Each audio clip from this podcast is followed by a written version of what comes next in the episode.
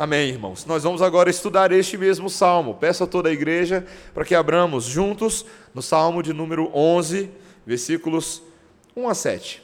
Salmo 11, versículos 1 a 7. Nós terminamos a série em Esdras recentemente e hoje ah, começamos uma pequena série de interlúdio retornando aos salmos, sempre tão preciosos sempre tão necessários ao nosso coração, e hoje o salmo de número 11. palavra do Senhor, inspirada pelo Espírito Santo, nos diz assim: No Senhor me refugio.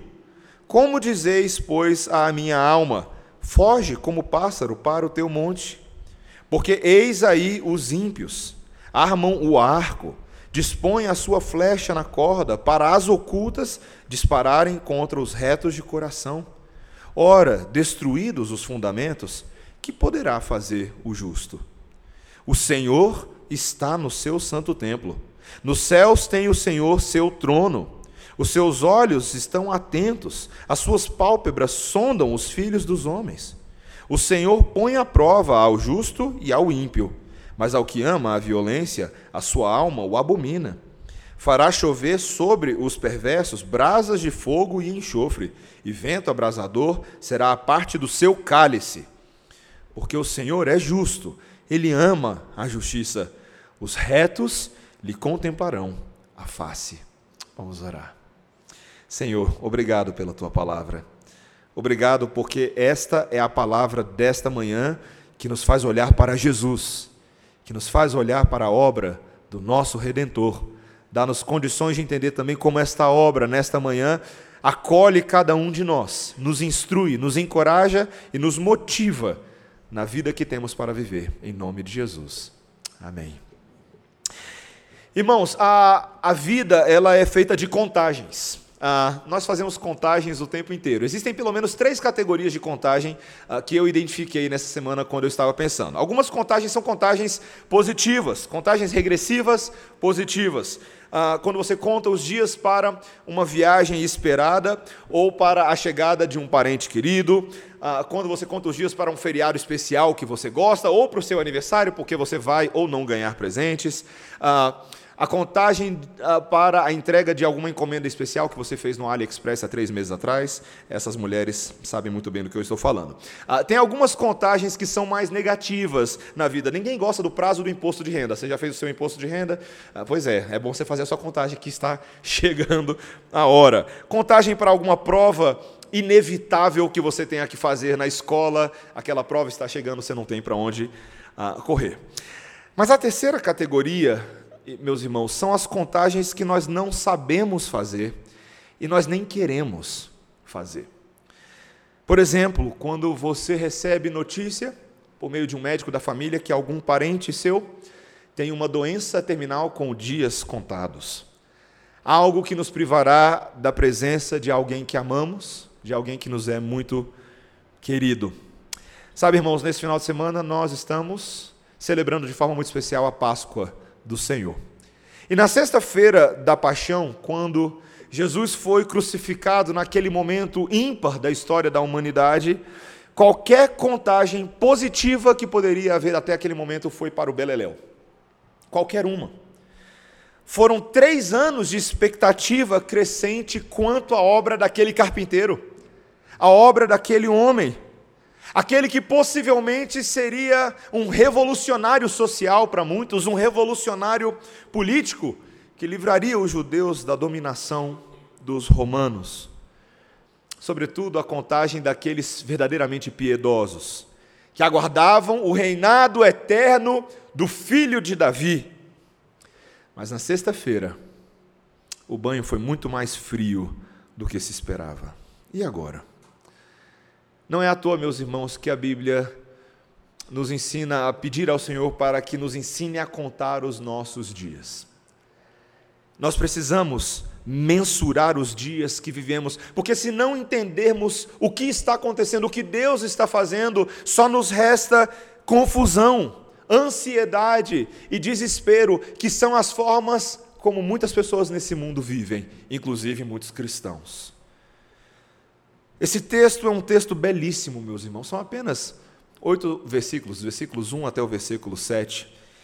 E ele nos ensina a enxergar duas enormes verdades que dizem respeito totalmente à Páscoa. De que no mundo nós lidamos com situações críticas que nos levam ao desespero. Essa é uma verdade. Mas em segundo lugar, que Deus é um refúgio pleno que resolve o nosso desespero. Que nós podemos olhar para esse sol da justiça e encontrar nele abrigo para o nosso desespero. Primeiro, veja comigo de que maneiras essas situações críticas nos tentarão ao desespero. Veja só os versículos 1 ao versículo 3 novamente. No Senhor me refugio. Como dizeis, pois, à minha alma: foge como pássaro para o teu monte? Porque eis aí os ímpios armam um arco, dispõem a sua flecha na corda, para as ocultas dispararem contra os retos de coração. Ora, destruídos os fundamentos, que poderá fazer o justo? Se você conhece um pouquinho da história do rei Davi, você sabe que esse era um homem que sabia bastante de fuga, que ele foi forçado a fugir por segurança várias vezes. Apesar de ser o rei ungido de Deus, o homem escolhido para reinar sobre Israel, isso não o tornava imune à injustiça, ao ódio dos outros. E nós não, não sabemos exatamente qual foi o contexto no qual ele escreveu este salmo, mas é bem possível que foi dentro de uma dessas fugas. Duas em, especiais, uh, em especial me vêm à mente. Uma delas foi quando Davi teve que fugir do rei Saul, cuja inveja, cujo ciúme uh, lhe fez perpetrar todo tipo de coisa contra Davi. Você encontra bastante dessa fuga lá em 1 Samuel dos capítulos 18 até o capítulo 31, ou seja, basicamente a segunda metade de todo o livro de 1 Samuel é sobre fuga. Outra fuga difícil para o rei Davi foi durante os dias da rebelião do seu filho Absalão, que tentou dar um golpe no trono, lá em 2 Samuel, capítulos 15, versículos, uh, capítulo 15 até o capítulo 18. E nesse momento, quando nós chegamos no Salmo 11, Davi parece agora estar tendo uma conversa com as pessoas que estão incitando ele a fugir. Possivelmente alguns dos seus conselheiros aqui, que traziam instruções para ele de como ele deveria proceder nessa hora. Talvez um dos primeiros conselheiros chegou ali e falou: Amado rei Davi, fuja, fuja, fuja rápido como um pássaro voando veloz, batendo em retirada para o seu monte, faça isso, ó rei. Talvez um outro conselheiro disse: Rei, apresse-se. Os inimigos já armaram seus arcos e eles estão de tocaia. Eles estão prontos, apontando as suas flechas para atravessar os justos, tal como Vossa Majestade. Talvez um terceiro conselheiro, rei, os fundamentos foram destruídos, as fortalezas foram derrubadas, não há nada mais que possamos fazer fuja e nós vamos ficar para trás para segurar o avanço do inimigo. Sabe quando eles falam isso em filme? Meus irmãos, o que fazer numa hora dessas? O que fazer quando você é alvo de um rei demente como Saul? Um rei cujo ódio, cujo ciúme faziam as regras do jogo mudarem o tempo inteiro. Seria impossível para Davi saber qual era o próximo estratagema. E como nós fazemos quando encontramos homens maus que preparam armadilhas, gente que faz esquema para fazer cair as pessoas direitas. O que, que os honestos podem fazer quando as leis e os bons costumes são desprezados e as circunstâncias entortadas para beneficiar os corruptos em desfavor dos inocentes? Eu tenho um porteiro no meu prédio ah, que toda vez que eu tenho uma conversa com ele, ele sempre traz essa conversa existencial não tem mais o que fazer, acabou. A gente não tem mais lei nesse país, está tudo torto. E há muita gente que se sente assim, parece que só resta o desespero.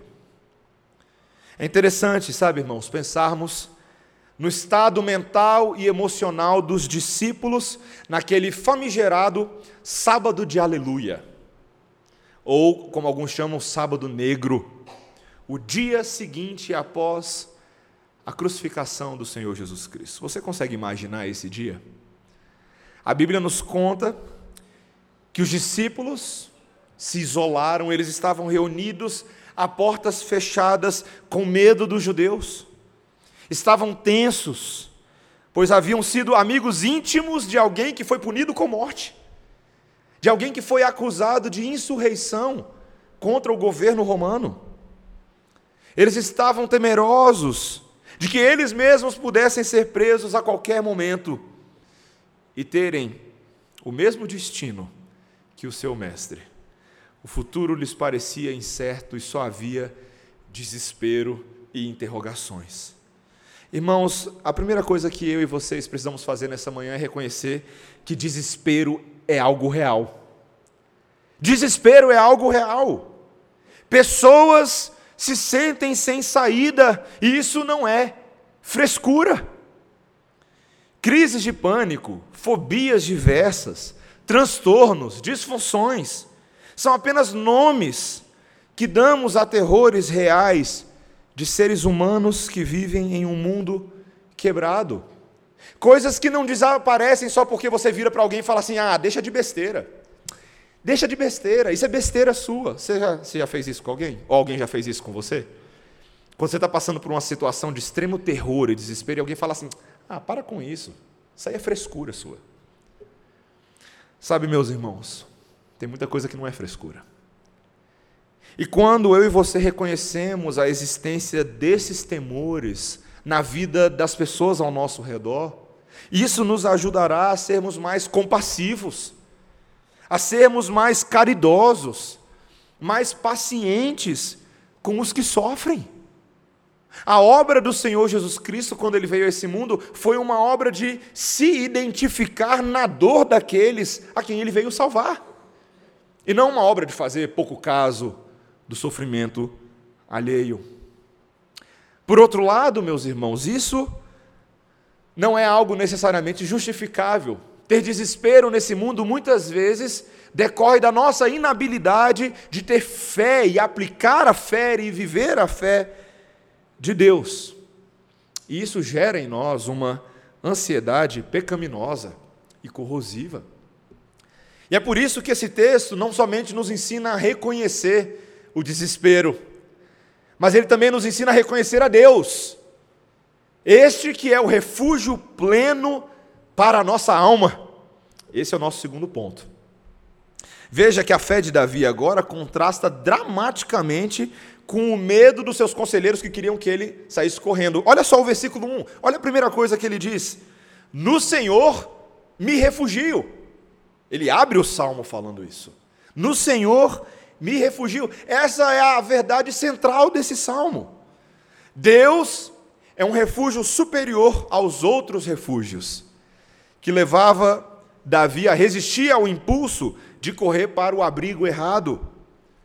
E Davi mostra que ele entende bem essa verdade com três percepções nesse texto: uma percepção teológica, uma percepção prática e uma percepção espiritual. Ele mostra que ele entende esse negócio de refúgio.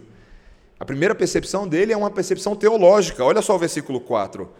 O Senhor está no seu santo templo. Nos céus tem o Senhor seu trono. Os seus olhos estão atentos, as suas pálpebras sondam os filhos dos homens. Você percebe como Davi tem um sólido entendimento da posição que Deus ocupa? Deus está em sua residência. Ele está sentado no seu trono de direito. Ele não está em fuga desesperada. Deus está estável. Do seu trono celestial, este rei governa com suprema autoridade. E os seus olhos, é interessante a ideia aqui, seus olhos é como se fossem um, um radar de varredura. Sabe o que um radar de varredura faz? Ele passa por toda a terra e esses olhos são capazes de sondar os desígnios dos corações humanos. Meus irmãos, eu e você, se queremos lidar com desespero nesse mundo, precisamos conhecer a Deus mais do que o desespero. A fé que conhece a Deus, que sabe quem Deus é, quem ama e abraça quem Deus é, nos impede de perder a esperança e nos ajuda a resistir o medo. O autor de Hebreus que vai nos dar ali no capítulo 11 de Hebreus uma vitrine dos heróis da fé e das mulheres de fé. Ele nos lembra logo no primeiro versículo do capítulo 11. Ora, a fé é a o quê? Certeza. Certeza de coisas que se esperam, a convicção de fatos que se não veem. Ora, Deus é invisível. Mas mesmo sendo invisível, isso não significa que ele não seja real. O nosso Deus, a partir das coisas invisíveis, fez todo o universo e toda a criação vir à tona. O nosso Deus é real.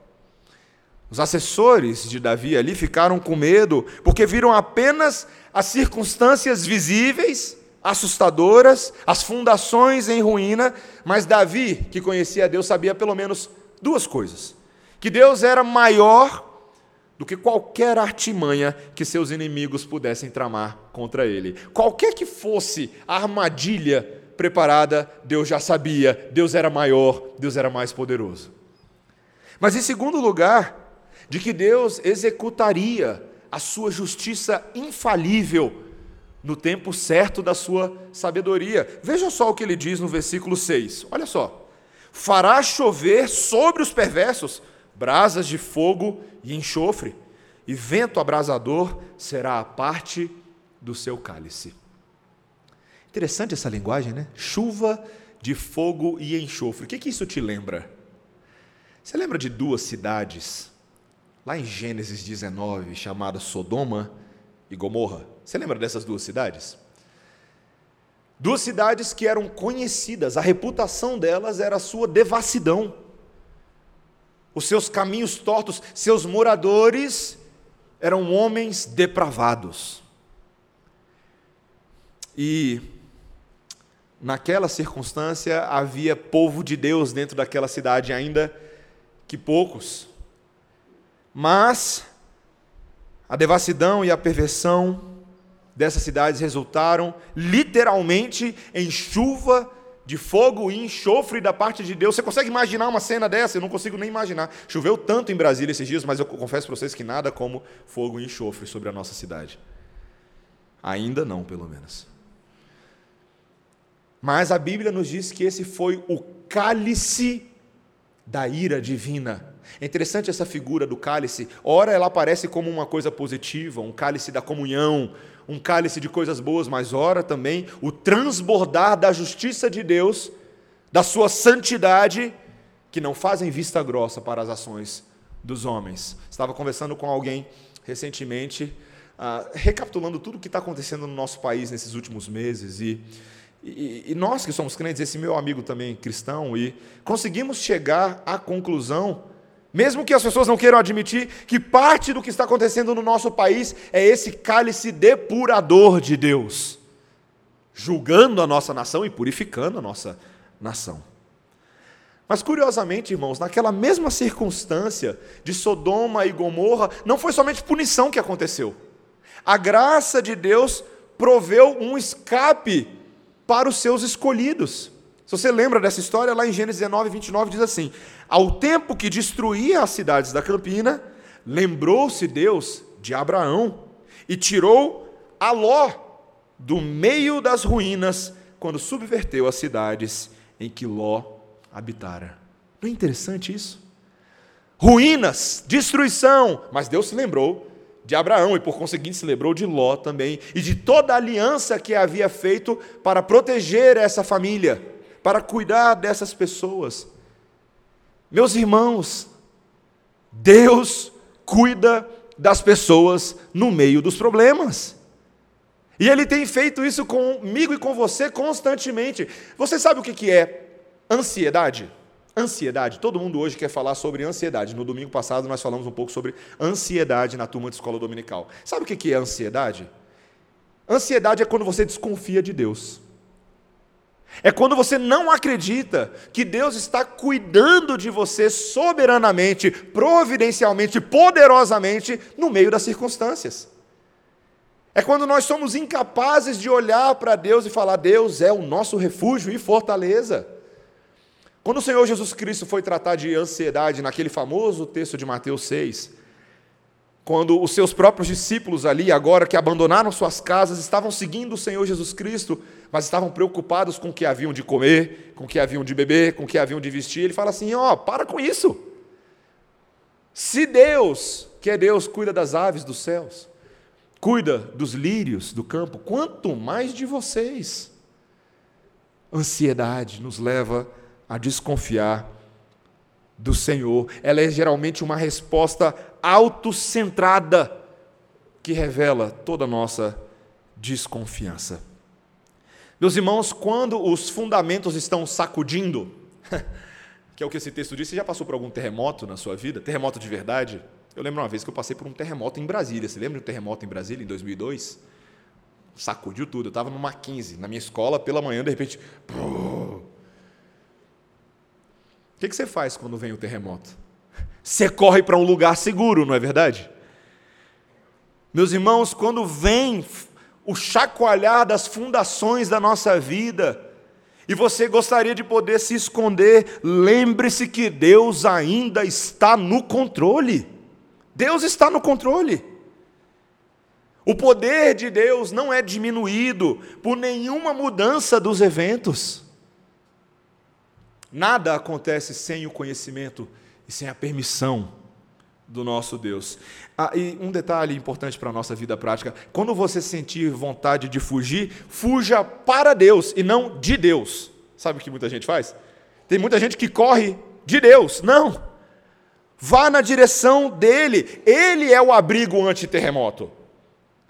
Você sabia que essa, essa é a nossa teologia da oração? Oração é quando eu e você corremos em direção a Deus, reconhecendo que somente Ele é poderoso e capaz de nos acudir nos piores terremotos. Um dos versículos que eu mais gosto em toda a palavra de Deus é quando Paulo, no final de Filipenses, lá no capítulo 4, ele diz assim: Não andeis ansiosos de coisa alguma. Lembra desse versículo? Aí ele fala: Antes, em tudo, porém, sejam conhecidas diante de Deus as vossas petições, pela oração e pela súplica, com ações de graça e a paz de Deus, que excede todo entendimento, guardará o vosso coração e a vossa mente em Cristo Jesus. Gente, tem, muito, tem muita gente que está passando por terremoto de graça aí, sabia disso? Muita gente. Ah, você, você deve ser meio sádico, você gosta de passar por terremoto. Por que, por que será que nós, quando passamos por uh, chacoalhares de Deus na nossa vida, nós não corremos para Deus em oração, em súplica, em petição, com ações de graça? Muitos de nós não têm experimentado essa paz que excede todo o entendimento, porque não nos abrigamos no lugar certo. Não nos abrigamos no lugar certo. Deus é sólido, você não, mas Ele é a rocha. Ele firma as nossas casas. Ele é inabalável. Essa é a verdade bíblica, a verdade teológica. Mas veja que também tem uma verdade prática aqui que Davi resgata. Olha o que ele diz no versículo 5: O Senhor põe à prova ao justo e ao ímpio, mas ao que ama a violência, a sua alma o abomina. Meus irmãos, Deus não protege os crentes de todas as circunstâncias difíceis, mas usa essas circunstâncias para, como o texto diz, examinar, testar, provar tanto os justos quanto os ímpios. As crises, na verdade, são oportunidades para avaliar o que é verdadeiro e sólido ou para descartar aquilo que deve ser descartado. Para alguns, os testes de Deus, e é interessante que os testes de Deus sempre vão ser alguma coisa diferente, dependendo de quem é o público-alvo. Para alguns, os testes de Deus são um fogo de refinamento, enquanto para outros, eles são um incinerador de destruição. Ah, você lembra, a gente pregou em 1 Coríntios, ah, lá no capítulo 3, quando Paulo fala sobre as obras de cada um, e ele diz que à medida que vai chegando o dia do Senhor Jesus Cristo, vai chegando o dia da prova. E ele diz: manifesta se tornará a obra de cada um, pois o dia, com D maiúsculo, a demonstrará. Porque essas obras estão sendo reveladas pelo fogo, e qual seja a obra de cada um, o próprio fogo aprovará. Interessante esse, esse fogo de Deus esse arder de Deus. Pedro fez referência a isso no texto que nós lemos nessa manhã. Quando ele escreve para a igreja de Roma, lá no capítulo 4, ele fala assim: Olha, não estranheis esse fogo ardente que está no meio de vocês. Se você conhece um pouquinho da história da igreja em Roma no primeiro século, você sabe que esse fogo ardeu literalmente. Porque alguns irmãos foram parar em fogueiras humanas que se tornaram tochas para iluminar o caminho do imperador. A igreja de Roma sofreu, meus irmãos, sofreu. Humilhação, chacota, calúnia, humilhação pública. Muitos desses crentes eram arrastados para as ruas e eram feitos espetáculo, tanto nas ruas quanto no próprio Coliseu. Fogo, meus irmãos, fogo de Deus. E Pedro, em vez de abrir essa epístola, lá a primeira epístola de Pedro, todo desesperado, ele fala: não.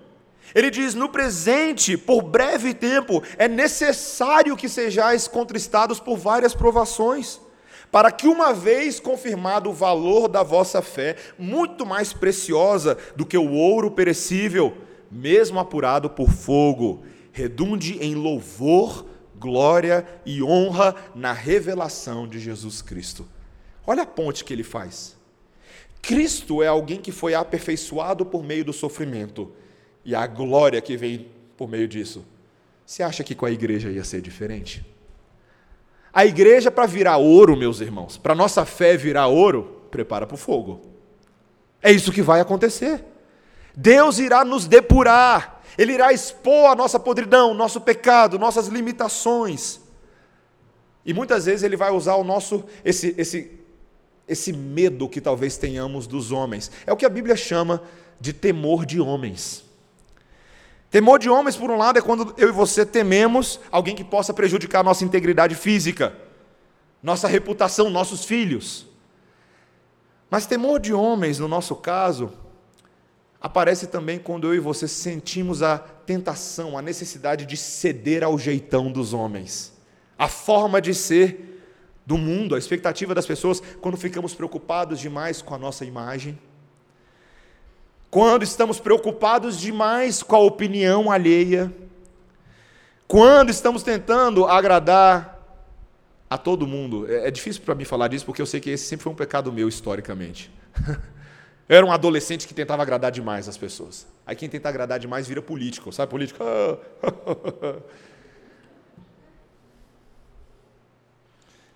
Mas é autocentrado, é medo, é medo de não aceitação, é medo de falha, é medo de ser rejeitado.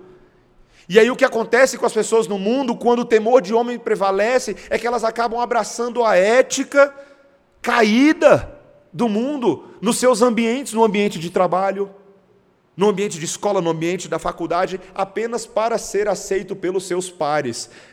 Eu lembro uma situação, não vou denunciar quando, nem que série, nem que dia e nem nomes. Eu não sou um delator e não é delação premiada. Ah, mas muitos entre nós, crentes que estudávamos juntos numa mesma escola. Certa vez tivemos, não partiu de mim, mas eu estava no meio, a ideia de colar todo mundo junto na prova. E meus irmãos, foi uma situação tenebrosa, porque houve uma ameaça pública. Se alguém não colasse e fosse o dedo duro, o pessoal ia cuidar dele. Também não posso entrar em muitos detalhes. Pressão do grupo, pressão de se conformar, pressão de fazer aquilo que todo mundo está fazendo, temor de homens. Meus irmãos, o problema do temor de homens é que ele faz a gente ignorar um temor maior que a gente deveria ter, né? o temor de Deus. O temor de Deus é aquele que nos lembra que por que, que você vai temer aquele que não tem poder nenhum sobre você? Você deveria ter poder, você deveria ter temor daquele que tem poder para lançar sua alma no inferno. Lembra disso na Bíblia? temor a Deus tem um componente também de medo de Deus. Mas não é só isso. Não é só um assombro temeroso e intimidador de Deus, não. O temor de Deus significa uma visão completa de quem Deus é, porque o mesmo Deus que é juiz das nossas almas também é o Deus de misericórdia, é o Deus de perdão, é o Deus cuja imagem que ele nos fornece é melhor do que a imagem do mundo. Eu e você tantas vezes nos preocupamos em maquiar a nossa imagem para o mundo, para ser aceito pelo mundo. Mas, meus irmãos, Deus nos aceita nesse momento. Não porque você tem alguma maquiagem boa para oferecer para ele, mas porque Cristo Jesus é a imagem de Deus que está sendo formada em você. Essa é a imagem que você precisa, essa é a imagem que sou eu que preciso também. Eu preciso olhar no espelho todos os dias e não ver somente o meu pecado, mas ver a Cristo que está me transformando em nova criatura. Essa é a boa imagem para a gente deixar de ser bajulador barato, para a gente deixar de ser gente com segundos interesses. Eu e você precisamos do temor de Deus no lugar do temor dos homens, meus irmãos. É quando o temor de Deus toma o nosso coração, a certeza de que nós conhecemos a Deus, que a nossa vida prática transforma, que a nossa ansiedade vai se dissipando e nós vamos entendendo o que Deus está fazendo. Veja, Deus nem sempre, presta atenção nisso, porque isso é bem prático. Deus nem sempre remove as ocasiões e circunstâncias que provocam a ansiedade.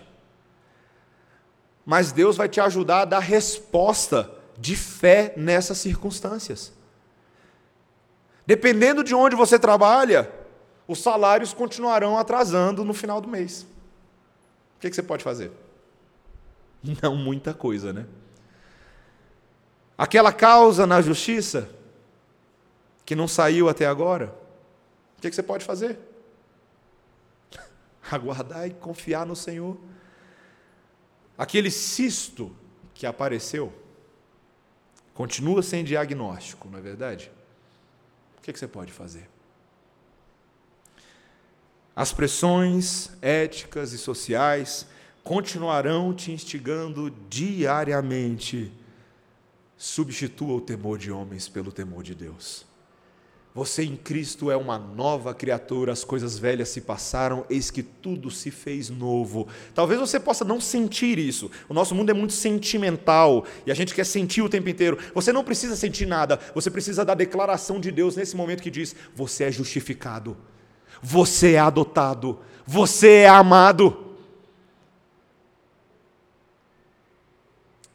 E nós podemos descansar nessa imagem. 1 Pedro capítulo 5, versículo 7, logo depois de falar dessa aflição, ele diz: lançando sobre ele toda a vossa ansiedade, porque ele tem cuidado de vós. Não ignore ou despreze os testes e desafios que surgem no seu caminho. Eles são justamente as oportunidades para você para você crescer. E a última percepção do rei Davi, do salmista, ele tem uma percepção teológica, uma percepção prática, mas também uma altamente espiritual. O que de fato eu e você necessitamos é o conhecimento da presença e do rosto de Deus. Olha o último versículo. Versículo 7.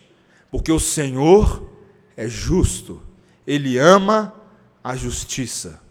Os retos lhe contemplarão a face.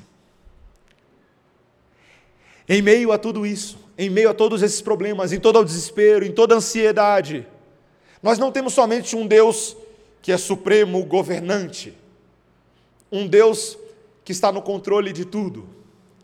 Nós temos um Deus que é justo e um Deus que ama a justiça. E esse Deus que ama a justiça de tal forma reverterá a nossa situação que nos levará a contemplar a sua própria face. Meus irmãos, essa é uma ideia fascinante nas Escrituras fascinante. Quando você começa a pensar sobre essa ideia de um Deus que, por um lado, é invisível, e sim, de fato, o seu ser espiritual é invisível, mas um Deus cujo propósito é fazer com que as pessoas venham a contemplar a sua face. Temos um mistério, um mistério do amor de Deus. Somente o amor pode fazer você levar a contemplar o rosto de alguém e a ter interesse nisso. Eu lembro, ah, eu vou contar um segredinho do meu amor pela minha esposa para vocês. Ah, eu lembro quando eu comecei a namorar com a Débora, eu adorava. Naquela época que a gente começou a namorar, as fotos ainda eram analógicas, tá, gente? Então, paciência. Algumas elas eram ah, distorcidas, embaçadas, mas qualquer foto que eu tinha da Débora, eu ficava olhando o rosto da Débora. Eu falava assim, gente, eu sou tão feio, mas ela é tão bonita. É areia demais para o meu caminhãozinho. E eu ficava lá olhando, suspirando, igual adolescente. Olhar a face, contemplar a face daquele que amamos, é sinal de afeto, é sinal de amor. Amor bíblico. Amor bíblico não é somente sentimento. Amor bíblico é a confiança gerada naquele em quem depositamos a confiança. E a segurança também. Quando João estava instruindo agora, o apóstolo João, uma outra igreja, uma outra comunidade, com relação à firmeza da sua vida, ele disse: No amor não existe medo.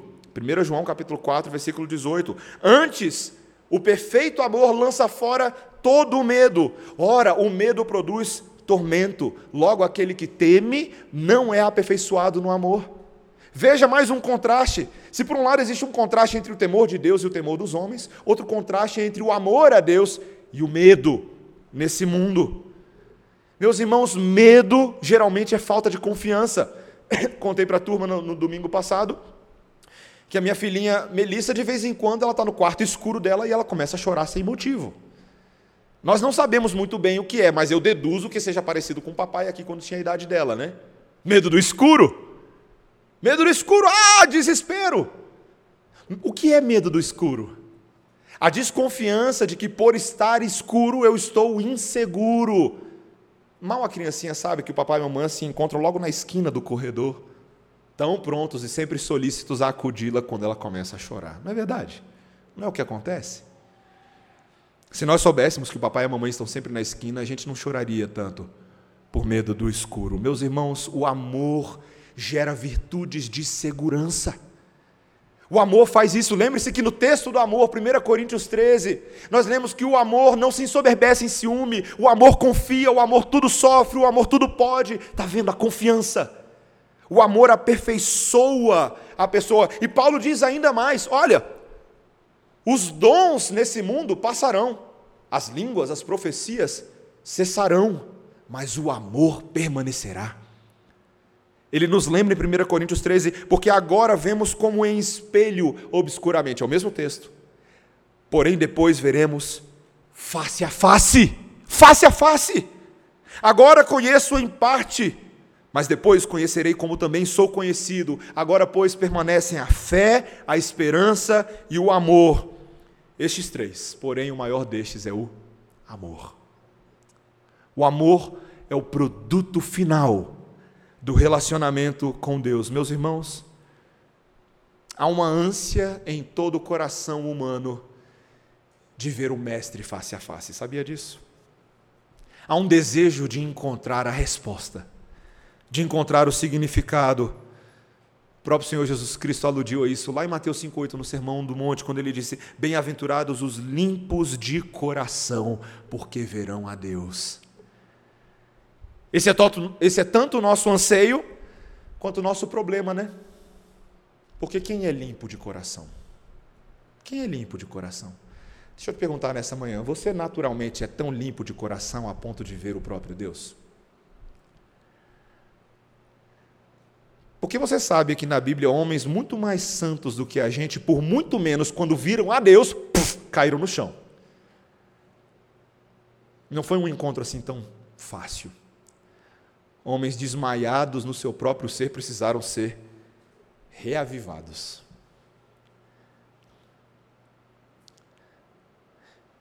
Se a nossa história, a minha e a sua história espirituais,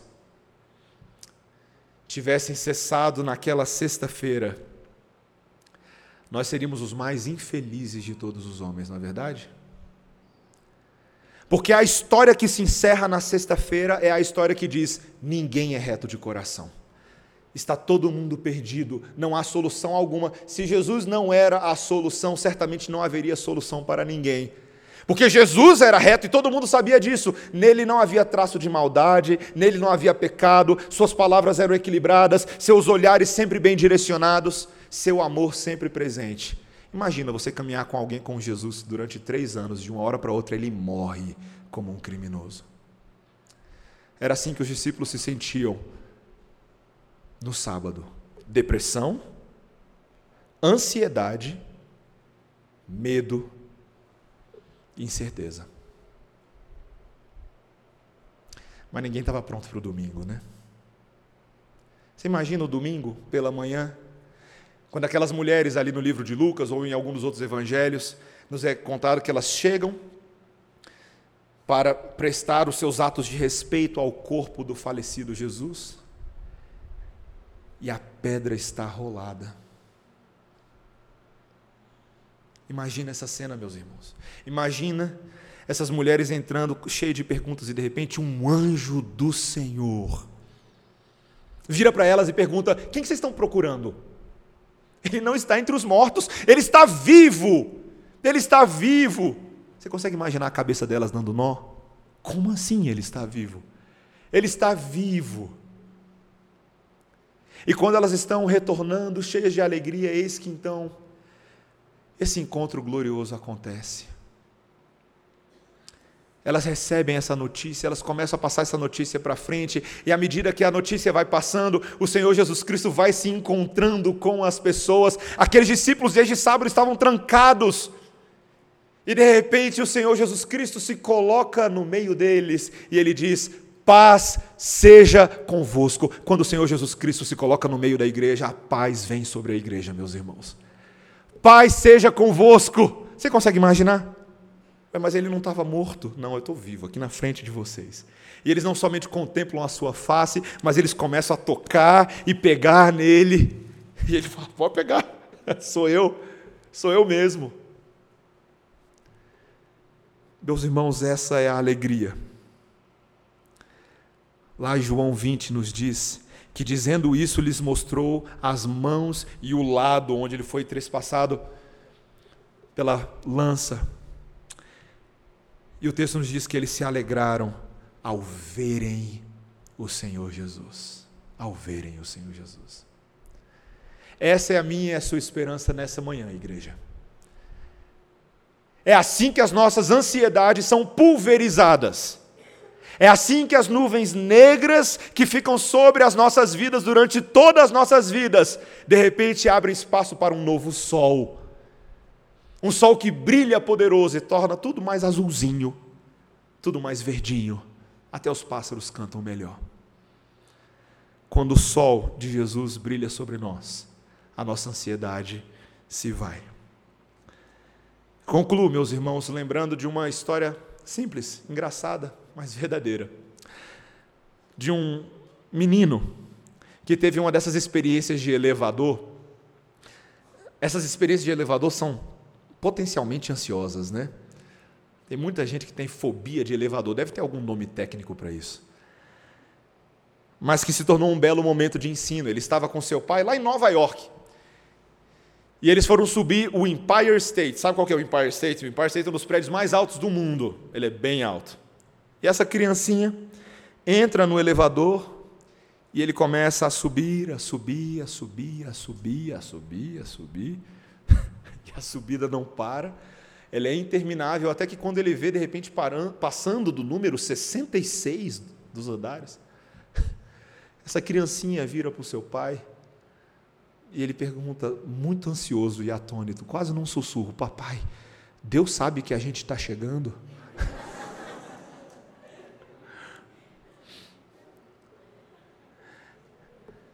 Meus irmãos, você sabe qual é a ironia disso? Sim, Deus sabe que a gente está chegando.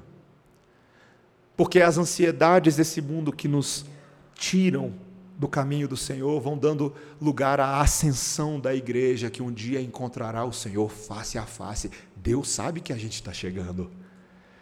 No céu eu e você não teremos medo de elevador, não teremos medo de aranha, não teremos medo do escuro, não teremos medo do diabo não teremos medo de relacionamentos quebrados, não teremos medo de um corpo que definha, não teremos medo de absolutamente nada, porque diante de nós só teremos o Senhor Jesus Cristo brilhando poderosamente como um sol que nos consola o tempo inteiro. Essa é a verdade para o qual eu e você estamos rumando, e essa verdade começa agora a dissipar o nosso desespero. Amém, irmãos? Que o Senhor, nesse dia, nesse domingo glorioso, dissipe o nosso desespero, nossa ansiedade. Que aprendamos a descansar no Senhor. Vamos orar. Senhor Deus, Pai poderoso, Senhor, nós Nessa manhã te magnificamos e exaltamos, porque sabemos que neste momento, logo aí ao seu lado, o nosso Cristo se encontra vivo e ressurreto.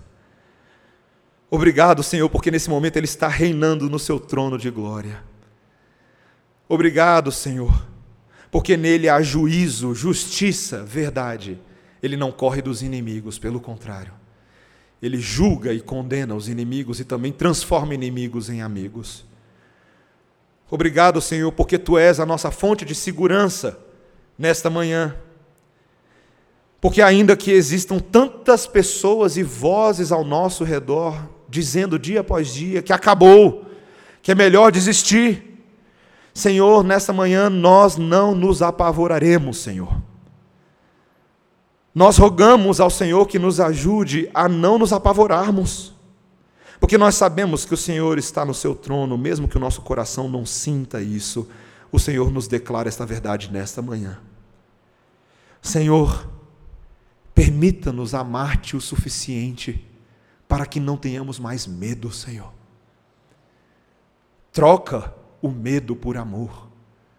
Dá-nos esta certeza para que a celebração da Páscoa não se restrinja a apenas um único dia no ano, mas para que todos os dias da nossa vida a ressurreição seja uma verdade. O cumprimento da promessa de que o Filho de Deus venceu sobre a morte. Faz isso por nós, em nome de Jesus. Amém. Vamos ficar de